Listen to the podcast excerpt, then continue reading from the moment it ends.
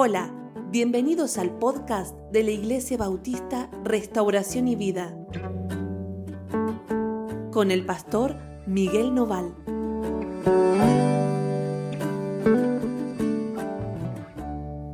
Hola, ¿cómo están? Dios los bendiga muchísimo. Bueno, estamos juntos otra vez, otra mañana más de devocional. Vamos a leer hoy el capítulo 10 del libro de Josué, Josué capítulo 10.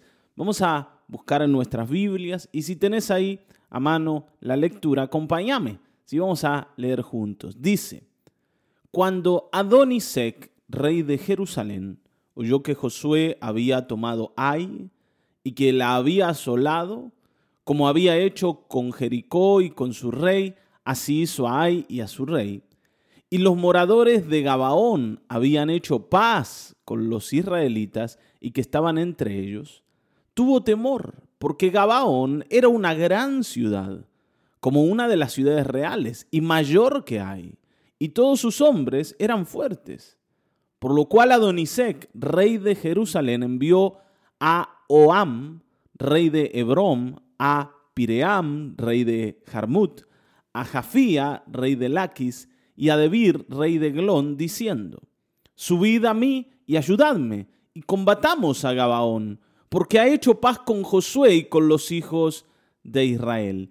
Y cinco reyes de los amorreos, el rey de Jerusalén, el rey de Brom, el rey de Jarmut, el rey de Laquis y el rey de Eglón, se juntaron y subieron ellos con todos sus ejércitos y acamparon cerca de Gabaón y pelearon contra ella. ¿Está bien? ¿Qué es lo que pasa acá? Bueno, las conquistas de Josué y la repercusión del pacto que había entre Josué e Israel con los de Gabaón había llenado de temor al rey de Jerusalén. Recuerden que Jerusalén en este momento es una ciudad pagana. Está bajo el mando de Adonisec. No es parte de Israel. En realidad Israel está conquistando el territorio que va a ser su tierra y Jerusalén, más adelante, en días de David, se va a transformar en la ciudad capital, pero ahora no lo es. Está bien. Ahora, este rey, Adonisec, va a mandar a llamar a otros cuatro reyes más, el rey de Brom, el rey de Jarmut, el rey de Laquis y el rey de Glón, para que lo ayuden a combatir a Israel. Pero para eso ellos piensan que es mejor ir en contra de los de Gabaón, porque los de Gabaón se habían unido con los de Israel. Podría ser una, una primera victoria que nos asegure un, ¿no es cierto?, una posibilidad de victoria frente a estos que se vienen con todo. Así que se está preparando acá otra nueva batalla contra Josué y contra Israel. ¿Vieron cuando en la vida parece que todo se acomoda como para venir en contra? Vieron como que todos los condimentos se empiezan a dar para que todo lo que esperamos que salga bien no salga bien, o por lo menos para que lo que nosotros esperamos que sea fácil se vuelva medio difícil. No sé si te ha pasado, seguramente que sí, ¿no? Cuando uno empieza a eh, identificar que las cosas se están poniendo negras, como cuando uno mira el cielo y ve que se viene semejante temporal. Bueno, Así parecía. Estos cinco reyes le van a provocar ciertos dolores de cabeza a Josué. ¿Qué hacemos cuando nos enfrentamos a esos tiempos de tormentas duras y bravas, donde todo sea, de alguna forma, ¿no? Se ha complotado en contra nuestra. Seguramente, seguramente, muchas veces has vivido esto, ¿no? De sentir que todos están en contra. A veces es una percepción nuestra, ¿sí? No sé si decir la mayoría de las veces, pero muchas veces es percepción nuestra. Otras veces es verdad. Hay mucha gente en contra y hay, y hay alianzas. Ahora, ¿qué hacemos en medio de esa situación? ¿Retrocedemos? Bueno, retroceder no se puede, está bien. No se puede ir hacia atrás, no se puede escapar de los problemas. Nos gustaría a veces poder escapar de los problemas, tener la capacidad de volar lejos, de en medio de las tormentas, ¿no? Y, y que nada de eso nos afecte. Pero bueno, a veces nos afecta. Y lo mejor cuando tenemos problemas es pedir ayuda. ¿Está bien? Fíjense, dice, entonces los moradores de Gabaón enviaron a decir a Josué al campamento en Gilgal, no niegues ayuda a tus siervos, sube prontamente a nosotros para defendernos y ayudarnos, porque todos los reyes de los amorreos que habitan en las montañas se han unido contra nosotros. Bueno, esta actitud de los de Gabaón era muy importante, muy importante, es muy importante. Si hay algo que nos cuesta a nosotros en la vida es pedir ayuda. Y esto lo sé eh, por dos cosas, ¿no? Por dos razones. Primero, porque a mí me costaba pedir ayuda cuando tenía problemas. Y segundo, porque ahora que tratamos de ayudar a la gente, noto que pedir ayuda es difícil. Para pedir ayuda hay que humillarse, para pedir ayuda hay que reconocer que no puedo. Para pedir ayuda hay que estar consciente del problema. Bueno, todo esto lo tenían los de Gabaón. Ellos sabían que Josué tenía que ayudarlos, debía ayudarlos porque eran cinco esos reyes y se habían unido contra ellos. Estamos en graves problemas, ayúdennos. Hermanos, ¿cuánto nos cuesta a nosotros pedir apoyo cuando lo necesitamos? Pedir ayuda, socórrannos. Está bien, ¿no? A nosotros nos gusta contar las batallas ganadas, y decir, no, no, yo me la arreglé solito, fui valiente, me enfrenté con el león y le gané al león. Y escondés, ¿no? La mano atrás para que no vean que te sacó cuatro o cinco dedos y huyó con ellos. ¿Te das cuenta? No sé si es que somos demasiado orgullosos o es que sentimos que vamos a poder. Pero en definitiva, siempre preferimos perder cosas. ¿Está bien, no? Preferimos pasarla mal antes que salvar lo que debemos salvar. Solamente para no exponer ese pedido de ayuda y no humillarnos y que la gente no se entere que estamos en una necesidad que no podemos resolver.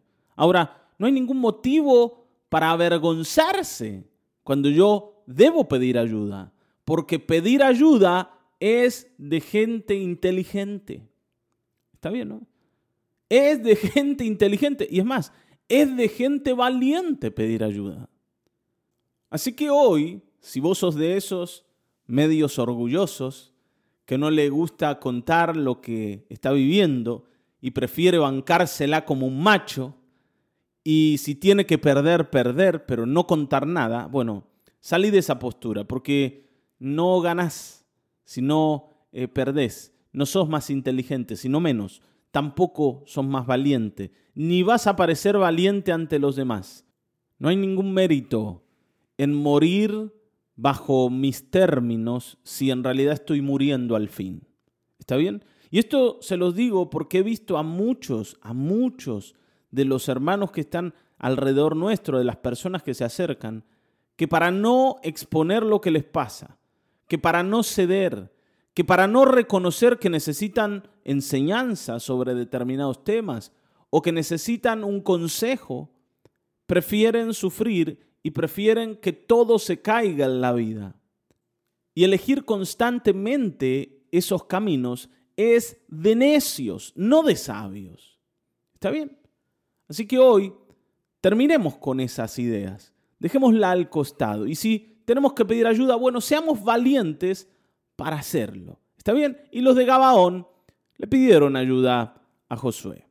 Y entonces dice, y subió Josué de Gilgal, él y todo el pueblo de guerra con él, y todos los hombres valientes. Y Jehová dijo a Josué, no tengas temor de ellos, porque yo los he entregado en tu mano, y ninguno de ellos prevalecerá contra ti. Dios está con Josué. Y Dios le dice a Josué, Josué, responde al pedido de Gabaón y metele contra esos reyes, porque ninguno de ellos te va a hacer frente. Yo los he entregado. Esta gente está derrotada antes de comenzar. Así que adelante. Dice, y Josué vino a ellos de repente, versículo 9 estoy leyendo, habiendo subido toda la noche desde Gilgal. Y Jehová los llenó de consternación delante de Israel y los hirió con gran mortandad en Gabaón. Y los siguió por el camino que sube de Bet Orón y los hirió hasta Aseca y Maceda. Tremendo esto que el Señor hace acá. Fíjense. Y mientras iban huyendo de los israelitas a la bajada de Bet Orón, Jehová arrojó desde el cielo grandes piedras sobre ellos hasta seca y murieron. Y fueron más los que murieron por las piedras de granizo que los que los hijos de Israel mataron a espada. Impresionante es esto. El Señor destruyó al enemigo delante de Israel. Destruyó al enemigo.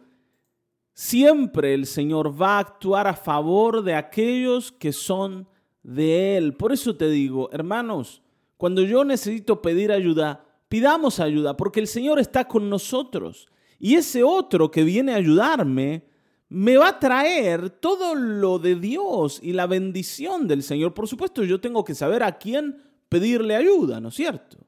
Los de Gabaón tenían claro que si había alguien que podía derrotar a estos cinco reyes era Josué. ¿Por qué? Porque Dios estaba con Josué. Y así ocurrió. El Señor hizo un milagro más y los llenó de granizo y los destruyó.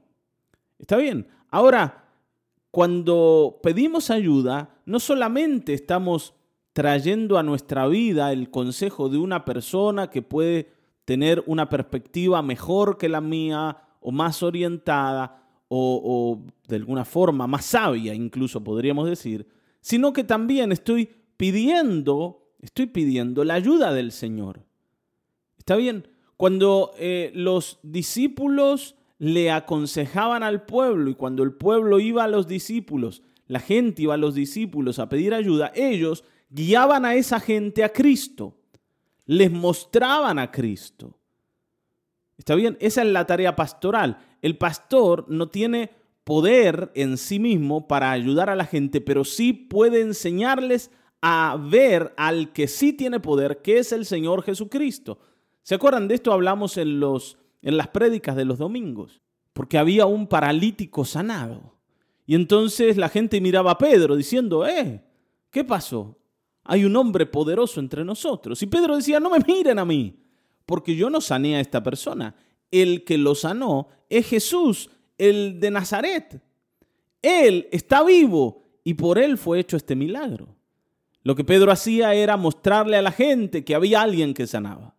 Ahora, por supuesto, para encontrar a Jesús, la gente le pedía consejo a Pedro. ¿Te das cuenta? Es tu responsabilidad buscar a quien te puede guiar al que te va a sanar. Porque hay veces que yo estoy tan perdido que no sé cómo llegar al Señor. No sé cómo acercarme al Señor. Y buscar la ayuda es necesaria. Ahora, cuando viene el Señor, el Señor responde. Y el Señor es totalmente categórico en su respuesta. El Señor despeja todo tipo de duda, no nos da un poquito, no nos muestra un poquito, nos responde abundantemente, abundantemente. Está bien, ¿no? El Señor Jesús nos enseñó que cuando Dios da, Dios da abundantemente. Así que hoy vengamos a buscar la ayuda porque va a ser bueno lo que vamos a recibir del Señor. Dice que entonces Josué habló a Jehová el día en que Jehová entregó al amorreo delante de los hijos de Israel y dijo en presencia de los israelitas, Sol, detente en Gabaón, y tu luna en el valle de Ajalón. Y el sol se detuvo y la luna se paró hasta que la gente se hubo vengado de sus enemigos. ¿No está escrito en el libro de Jacer? Y el sol se paró en medio del cielo y no se apresuró a ponerse casi un día entero, y no hubo día como aquel ni antes ni después de él, habiendo atendido Jehová la voz de un hombre, porque Jehová peleaba por Israel. Y Josué y todo Israel con él volvió al campamento en Gilgal. Bueno, impresionante. Ustedes saben que la batalla que el Señor había comenzado a darle a Israel haciendo llover ese granizo sobre los enemigos, se había extendido y todos esos cinco reyes iban a ser borrados de la faz de la tierra. Pero para eso fue necesario que la batalla pudiera extenderse más tiempo de lo normal. Y a causa de que la noche venía, Josué le pidió al Señor que detuviera el tiempo para que el sol brillara hasta que todos los enemigos cayeran bajo la espada de Israel.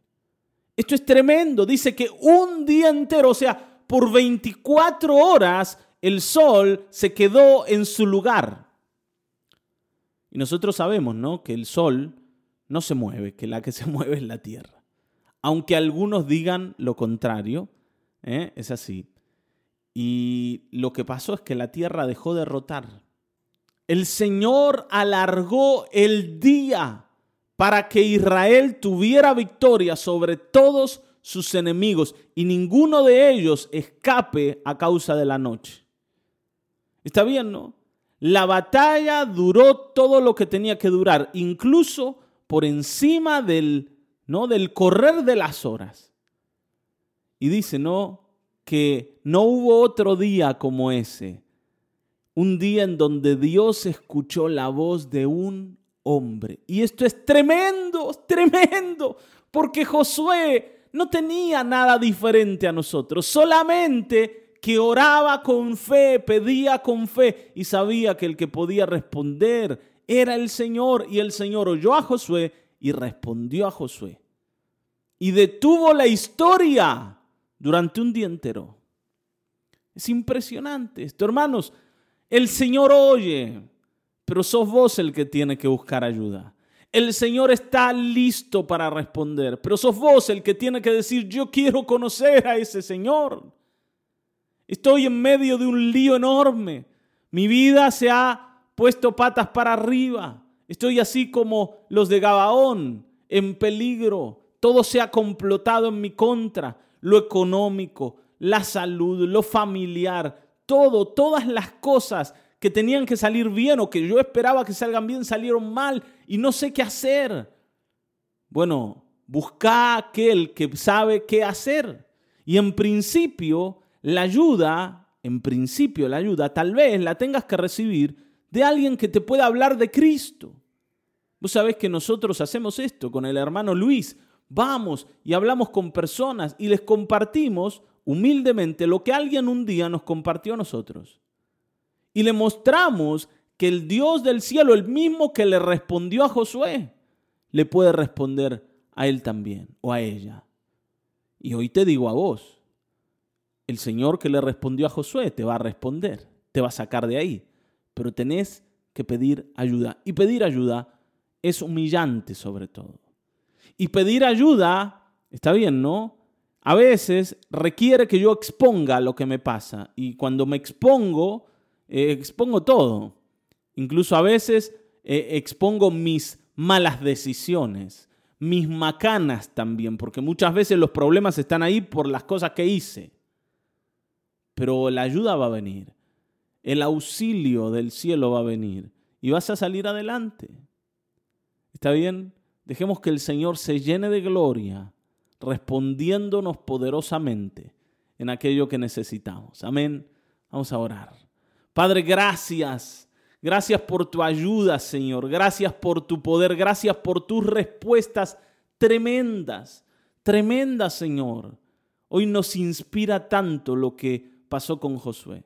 Como tú, Señor, detuviste la tierra entera para responderle a este hombre.